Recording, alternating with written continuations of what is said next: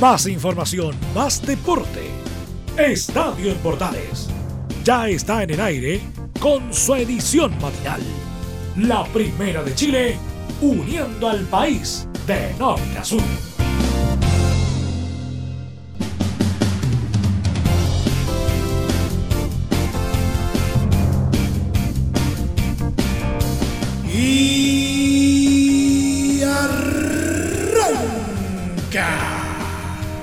Señoras y señores, muy buenos días, bienvenidos una vez más. Día miércoles, mitad de semana.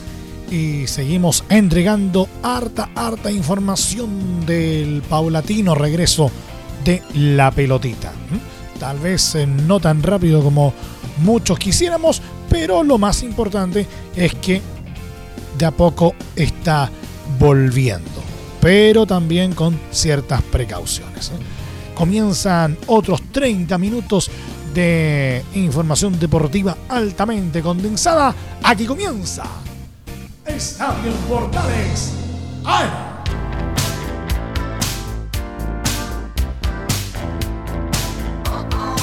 Les saluda Emilio Freixas, como siempre, un placer acompañarles en este horario. El destacado director técnico argentino Gustavo Quinteros, ex DT de Universidad Católica, reconoció que tuvo un contacto de Colo Colo pero que no prosperó debido a su compromiso por todo el año 2020 con Tijuana de México. En algún momento hubo una situación, un acercamiento para saber si tenía contrato y lo tengo. Y no me gusta hablar de esto porque estoy contento y adaptándome acá todavía en Tijuana. Estamos en una final de Copa MX y estoy bien, señaló el estratega en ESPN Chile. Además, agregó que yo lo dije en algún momento, siempre a un entrenador profesional le hace sentir orgulloso el interés de un equipo grande, sea Colo Colo u otro, a uno lo hace sentir bien. Yo tengo un contrato hasta diciembre y tengo que cumplirlo, insistió. Sobre su paso por Universidad Católica en 2019, recordó que fue una gran elección, me dieron todo lo necesario dentro de un presupuesto interesante. Pero creo que nos faltó un poquito más a nivel internacional. Armamos un equipo que jugaba bien al fútbol y me llenó de satisfacción plasmar una idea de juego que no es fácil, que a veces significa más tiempo. Pude lograrlo enseguida, desde la pretemporada, y eso es fantástico para un entrenador, que una idea de juego se vea en la cancha. Chile es un país muy lindo para vivir y pude armar un equipo que jugaba bien. Fue una decisión acertada y pude disfrutar mucho. Fue un tema deportivo y de tener cerca a la familia añadió. Además, reveló que quise traerme a Luciano Agüed, pero lo llamé a él porque no quería pasarlo a llevar ni tampoco al club. También quise traerme a otros como Benjamín Kusevich Cerro.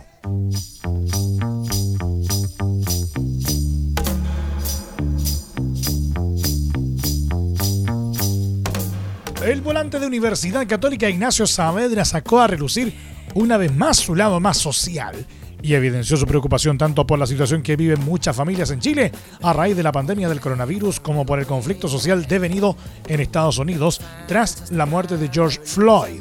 En conferencia de prensa telemática, Saavedra explicó que si bien hay ganas de retomar los entrenamientos, también hay que analizar las necesidades de quienes más sufren por estos días. Creo que en este momento hay que preocuparse de las personas que lo están pasando mal con esta pandemia. Y también hay ansiedad por querer volver a jugar. Sabemos que es difícil volver aún porque la curva se ha incrementado y hay que dejar un poco de lado los egos y la ansiedad por volver para pensar también en muchas familias que están complicadas y sí, por lo que está pasando, hay que esperar un mes más para volver. No habrá problemas, dijo Saavedra. El joven jugador también tuvo palabras para lo que se vive en Norteamérica. No me parece un fenómeno político. Siento que es un fenómeno social el que se da por la muerte de George Floyd. Es súper simple. No al racismo. Yo critico mucho esas cosas. Siento que pueden ser de diferente raza, etnia o color, pero al final todos somos iguales, de carne y hueso, comentó. me parece súper bien que los equipos que están compitiendo se hayan manifestado y es lindo ver que todos están apoyando a la causa. Es muy simple, no al racismo, añadió. El jugador también se dio tiempo para contar que ha participado de variadas actividades benéficas. Está la del Poncho, Alfonso Parot, que es la que más repercusión ha tenido, que esa la hizo plenamente él y todos nos unimos a ayudar. Con mi familia, con mis hermanos y mis amigos hicimos donaciones a ollas comunes. Me cuesta salir a entregar cosas, pero hemos estado haciendo donaciones para que no le falte la comida a la gente, que es lo más importante. Nosotros vivimos en un pueblo y justo a una persona se le quemó la casa. Así es que estuvimos ayudando y quizás en estos momentos lo importante es no olvidarse de dónde uno viene y ayuda expreso.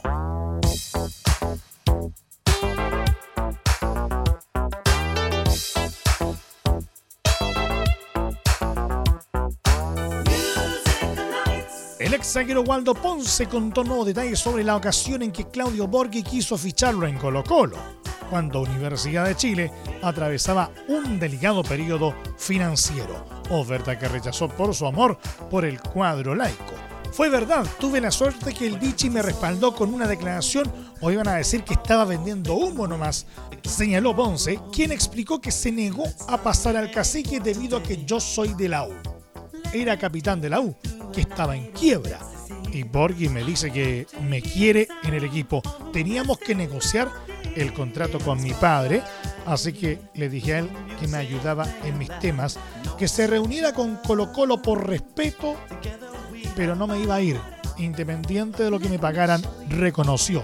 Pagaban tres veces más, era un contrato a tres años y no me fui por los colores.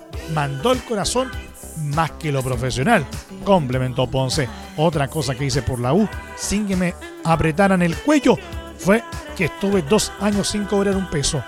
No me fui en el peor momento, no me fui arrancando, pero eso la gente lo reconoce. La gente lamentablemente no toma las decisiones, concluyó. Igualmente, reveló que la gran deuda de su carrera fue realizar una carrera prolífica en el fútbol europeo y dijo que su gran sueño cumplido fue jugar el Mundial de Sudáfrica 2010 con la Roja. Por otra parte, apuntó a Cari Medel, Guillermo Maripán y Pablo Díaz como los zagueros imprescindibles de la Roja.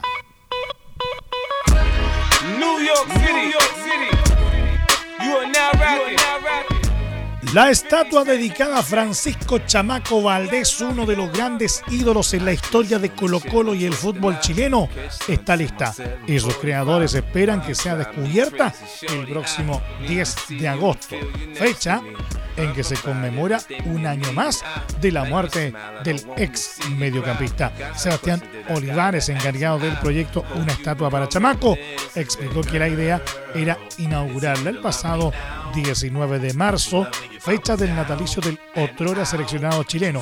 No obstante, la pandemia del coronavirus impidió que se realizara el evento. Teníamos todo listo y dispuesto para hacerlo el 19 de marzo, que es un día simbólico porque es el natalicio de Chamaco. Estaba listo, pero se señaló la alerta sanitaria por el COVID y aunque lo pudimos haber hecho, la limitante era la cantidad de gente, ya que solo se podían juntar 50 personas, dijo Olivares. También íbamos a hacer una inauguración previa en el partido ante Peñarol, pero también se suspendió, añadió. Olivares contó que es una estatua de tamaño real de 1,7 metros con más de 200 kilos de bronce que se usaron para su construcción. La figura y la forma es de una foto icónica donde se ve a Chamaco está entrenando a la cancha en un partido de Copa Libertadores del 73. Va a estar en el frontis. Uno se encuentra con el indio y se va a ubicar a la izquierda de ese sector. Añadió, Olivares contó que la idea es que esta sea la primera de muchas estatuas. Hay iniciativas para hacer más estatuas. Faltan muchos jugadores de la historia de Colo Colo. Sería fantástico hacer a Cuacuá Ormazábal, a Caselli, a Bartichotto, ojalá hacerlas en vida. Incluso a Esteban Paredes, a pesar de todo lo que ha pasado últimamente con él, comentó. ¿Quieres tener lo mejor y sin pagar de más? Las mejores series de televisión, los mejores eventos deportivos, equipo transportable, películas y series 24/7. Transforma tu TV a Smart TV. Llama al 973-718989. Twitter arroba. Te invitamos a disfrutar de la multiplataforma de portales www.radioportales.cl donde podrás escuchar el tradicional 1180M, la señal 2, además de ver la radio junto a Portales TV. Además, te invitamos a informarte en nuestras redes sociales, Twitter, Facebook e Instagram. Ya lo sabes, www.radioportales.cl, la multiplataforma de la Primera de Chile. ¿Necesitas promocionar tu marca o producto? Anunciar en la Primera de Chile es rápido, fácil, con cobertura nacional y no cuesta tanto. Contáctanos al correo comercial arroba radioportales.cl. Tenemos una propuesta a tu medida, porque en la Portales te queremos escuchar. Es muy importante, es urgente, es vital que entre todos detengamos el coronavirus. Y todos podemos ayudar a través de una sencilla acción. Quédate en casa por tu salud, la de los niños y la de los adultos mayores.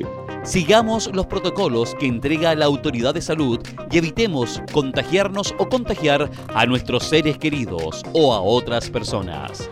Quédate en casa porque es la mejor manera de ponerle fin a este virus. Nosotros te seguiremos informando y acompañando, pero te invitamos de todo corazón que por favor lo hagas. Es muy fácil. Quédate en casa. Quédate en casa. Quédate en casa. Quédate en casa. Quédate en casa. Quédate en casa. Recuerda, al coronavirus lo derrotamos entre todos. Seamos responsables. Es un mensaje de Radio Portales, la primera de Chile. Radio Portales, la primera de Chile, celebrando 60 años junto a ti. Unidos para unir a Chile. Entre Marco Grande y Marco Chico, media vuelta y vuelta completa. Escuchas Estadio en Portales en la Primera de Chile, uniendo al país de norte a sur.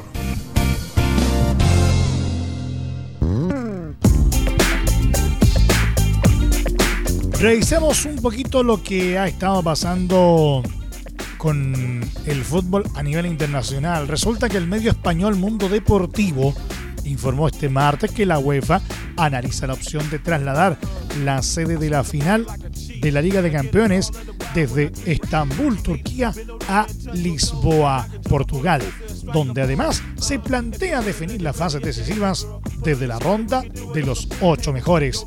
Según la publicación, la capital turca está a punto de renunciar por temas económicos y Lisboa, con el estadio Taluz, apunta como favorita albergar la final con el estadio José Albalade como apoyo para una Final Four o una Final Eight. Esta idea cobra fuerza debido a la pandemia de coronavirus que tiene en receso gran parte de las ligas europeas, por lo que ven con buenos ojos disputar cuartos de final, semifinales y la final en un mismo escenario con partidos únicos de acuerdo al medio. Además, son opciones Múnich y Madrid con el Wanda Metropolitano. Siempre fiel a Mundo Deportivo, la propuesta será analizada por la UEFA el 17 de junio.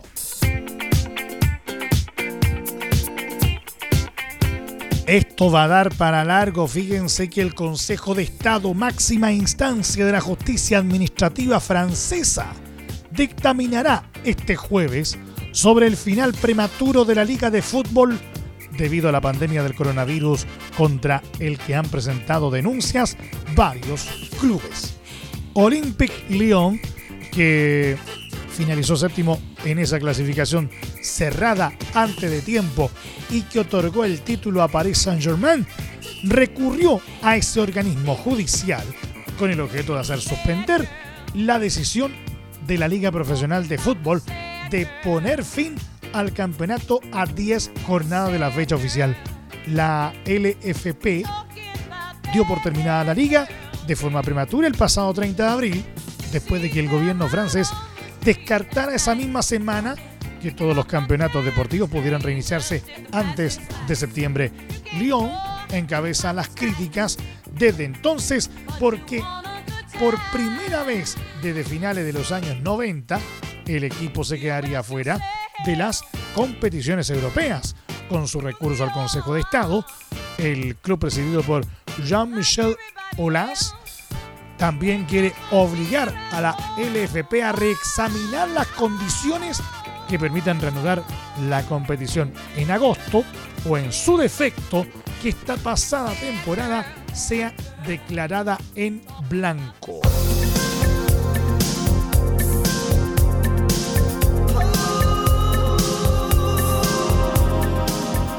El director técnico del Liverpool, Jürgen Klopp, se refirió a sus sensaciones ante el retorno de la Premier League el próximo 17 de junio y aseguró que aún no siente que su equipo tenga el título amarrado. He echado mucho de menos el fútbol. Es increíble. Sé que no es lo más importante en la vida, pero es mi pasión. Espero que la gente lo espere con las mismas ganas que nosotros, dijo en entrevista con BBC. Además, analizó la posibilidad de que su escuadra se consagre campeona en el primer partido de retorno en caso de ganar y que Manchester City pierda su partido. Está genial pensar en ello, pero aún no somos campeones y lo sabemos. Sabemos que estamos cerca, pero estar cerca no es estar ahí aún. Hay 27 puntos por jugarse e intentaremos llevárnoslos todos. Finalmente, aseveró que en caso de ganar la corona, solo se celebrará con los hinchas cuando se aseguró. Si nos convertimos en campeones, cualquier celebración que sea posible la haremos de forma interna y luego con nuestros aficionados en el momento en el que se nos permita hacerlo. Te puedo prometer que si eso pasa, habrá un desfile también, cuando sea. Solo necesitamos un día en el que pueda todo el mundo y lo haremos, cerró. Liverpool tiene 25 puntos de ventaja sobre el City de Claudio Bravo y restan solo 27 por disputarse. Y en el informe final, Laurencio Valderrama nos eh, compartirá en los próximos minutos algunas declaraciones que realizó el seleccionado nacional Gary Medel al otro lado de la cordillera y también está pero terremoteando de lo lindo en México, producto del anunciado cambio de sede del Monarcas Morelia.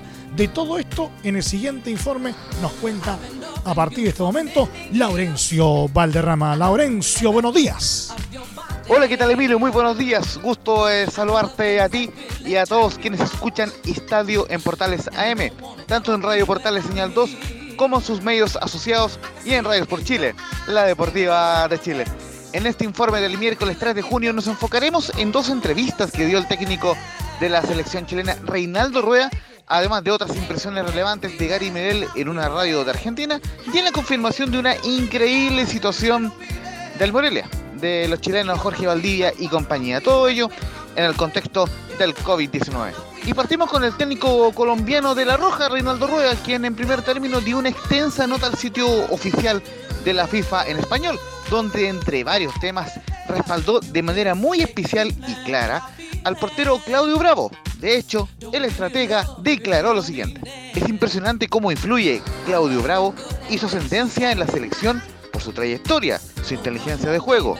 Lo perdimos todo un año por su lesión, por la rotura del talón de Aquiles, y ahora queda esperar que pueda seguir aportando toda su capacidad y talento. Va a ser determinante si lo podemos disfrutar. Esa es la gran ilusión. Nadie se quiere ir de la selección y por ahí va a pasar todo. Ojalá le veamos defender la portería en Qatar 2022. Recordemos que Claudio Bravo llegaría con 39 años al Mundial si es que se ratifica esta idea del estratega. Reinaldo Rueda además reconoció tácitamente que desea seguir en la roja, pues agregó lo siguiente en esta entrevista con la FIFA. Es un desafío altísimo haber tomado a la roja, por lo que significó el impacto de no clasificar a Rusia 2018 para una generación que había dado grandes satisfacciones al país. El año 2018 fue un golpe fortísimo para la sociedad chilena y llegamos, como cuerpo técnico, como un paliativo a ese trauma. Lo primero fue hacer esa sanación psicológica que tanto jugadores como la afición necesitaban para volver a creer en este fútbol. Nuestra ilusión es recuperar el estatus que Chile ha tenido en los últimos años, comentó al sitio en español de FIFA Reinaldo Rueda.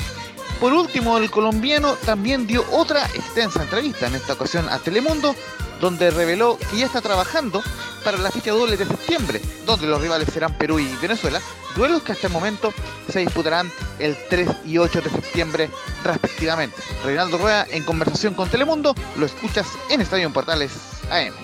En este momento, por ejemplo, eh, de acuerdo a la última disposición, eh, sabemos que esta fecha de septiembre de Comebol fue pasada para marzo del 2021, perdón, a marzo del 2022 y que continuaríamos ahora en septiembre con la fecha que corresponde a esa tercera y cuarta jornada de clasificatoria, que a nosotros nos correspondería seguro Perú y Venezuela. Entonces eh, ya se ha adelantado trabajo en ese sentido, revisando los rivales y, y, bueno, compartiendo con los compañeros del cuerpo técnico todas estas responsabilidades. Y también recordad que la edición del martes de este programa Estadio en Portales AM con Rodrigo Jara, escuchábamos la particular recomendación de Gary Medel para que Mauricio Isla y Charles Aranguis puedan jugar a futuro en su ex equipo, Boca Juniors. Sin embargo, en esta ocasión nos enfocaremos en el presente de Gary Medel en Boloña, quien aclaró que su idea es respetar sus dos años de contrato pese al contexto de pandemia el Pitbull Medel, en conversación con Radio Continental de Argentina. Lo escuchas en Estadio Portales AM. Este es un club que está siempre en mitad de tabla y se mantiene en esa posición más o menos. Súper bien, estoy muy feliz acá con mi familia. En el club estamos contentos, nos tratan de maravilla. Y bueno, ahora un poco un poco triste por la situación que está pasando por el coronavirus, pero todo lo otro muy bien. En este momento estoy bien contento acá en Bolonia, tengo contrato por dos años más y espero respetarlo. Así que todavía no he decidido nada, pero siempre se cambia esto, ya sabes cómo es. De un momento te quedan, otro te odian, así que todo cambia. Pero hasta el momento estoy contento aquí. Recordar que el Boloña de Gary Miguel tiene programado su retorno a la Serie A italiana el lunes 22 de junio, cuando reciba al actual puntero del certamen, la Juventus de Cristiano Ronaldo y Paulo Dybala. Por último, brevemente consignamos la situación del Morelia, cuadro de los chilenos Jorge Valdivia, Rodrigo Millar, Sebastián Vegas, Gonzalo Jara y Martín Rodríguez, que ratificó oficialmente en un comunicado que la franquicia se cambiará a Mazatlán. En ese sentido, el comunicado dice lo siguiente. El Club Atlético Morelia dio a conocer el inicio de los trámites ante la Federación Mexicana de, Fútbol y la Liga MX para cambiar de sede a la ciudad de Mazatlán, Sinaloa por primera vez en la historia, el fútbol de la máxima categoría de nuestro país, por México, arribará a Mazatlán, uno de los puertos más importantes en Latinoamérica, con un proyecto innovador que buscará impulsar el espíritu incansable de los sinaloenses. Desde ahora, el fútbol, como todo deporte, será parte de la construcción de la nueva visión social y económica que Mazatlán y Sinaloa están viviendo. Eh, ya lo habíamos comentado en anteriores ediciones de Estadio Portales AM, que eh, hubo bastantes críticas con este cambio de, de la franquicia. Y ante ello, el histórico de Morelia, Marco Antonio Figueroa, comentó lo siguiente en redes sociales, comillas, 70 años de historia y no fue fácil. 39 años en primera división y no fue fácil. Campeón el 2000 y no fue fácil. Pelear descensos y no fue fácil. ¿Quién dice que nuestro regreso será fácil? Volveremos más fuertes, michoacanos. Somos gente de trabajo y esfuerzo, comentó el fantasma Figueroa en sus redes sociales. Estimado Emilio Freixas, te mando un gran abrazo a la distancia a ti y a todos quienes escuchan Estadio en Portales AM desde desde una comuna de Cerrillos que sigue en cuarentena total y por lo mismo les invitamos a seguir las medidas de prevención al máximo posible y a seguir la campaña de Radio Portales. Quédate en casa. Muy buenos días y que Dios les bendiga. Finalmente, una rápida pasada por el polideportivo, concretamente por la Fórmula 1, que está haciendo bastante noticia por estos días. Resulta que la Fórmula 1 anunció este martes las ocho carreras que inaugurarán el calendario de la temporada 2020 después del aplazamiento al que se vio obligado el Campeonato del Mundo por la pandemia de coronavirus. A través de un comunicado, la Fórmula 1 reveló que el nuevo calendario ya está aprobado por la Federación Internacional de Automovilismo FIA y que el comienzo de la competición quedó fijado para el fin de semana del 3 al 5 de julio en Austria. La organización espera que la evolución de la pandemia permita completar entre 15 y 18 carreras hasta final de año, si bien por el momento solo confirmó las 8 carreras inaugurales de la temporada. El calendario incluye dos eventos consecutivos en el mismo circuito con una semana de margen entre carreras, explicó en un comunicado. Así, el circuito de Spielberg, Austria, acogerá dos pruebas los días 5 y 12 de julio. El 19 de julio se competirá en Budapest. Silverstone albergará las siguientes dos carreras, el 2 y el 9 de agosto. La Fórmula 1 desembarcará en Barcelona el 16 de agosto y el día 30 de ese mes se celebrará el Gran Premio de Bélgica en Spa-Francorchamps. Esta primera parte de la temporada se cerrará en Monza, Italia, con la carrera prevista el 6 de septiembre. En las últimas semanas hemos estado trabajando incansablemente con nuestros colaboradores, con la FIA y con los equipos para revisar el calendario inaugural de la temporada 2020. Empezaremos la competición de la manera más segura posible, dijo el director de la Fórmula 1, Chase Carey. Estas primeras pruebas se disputarán sin público en las gradas.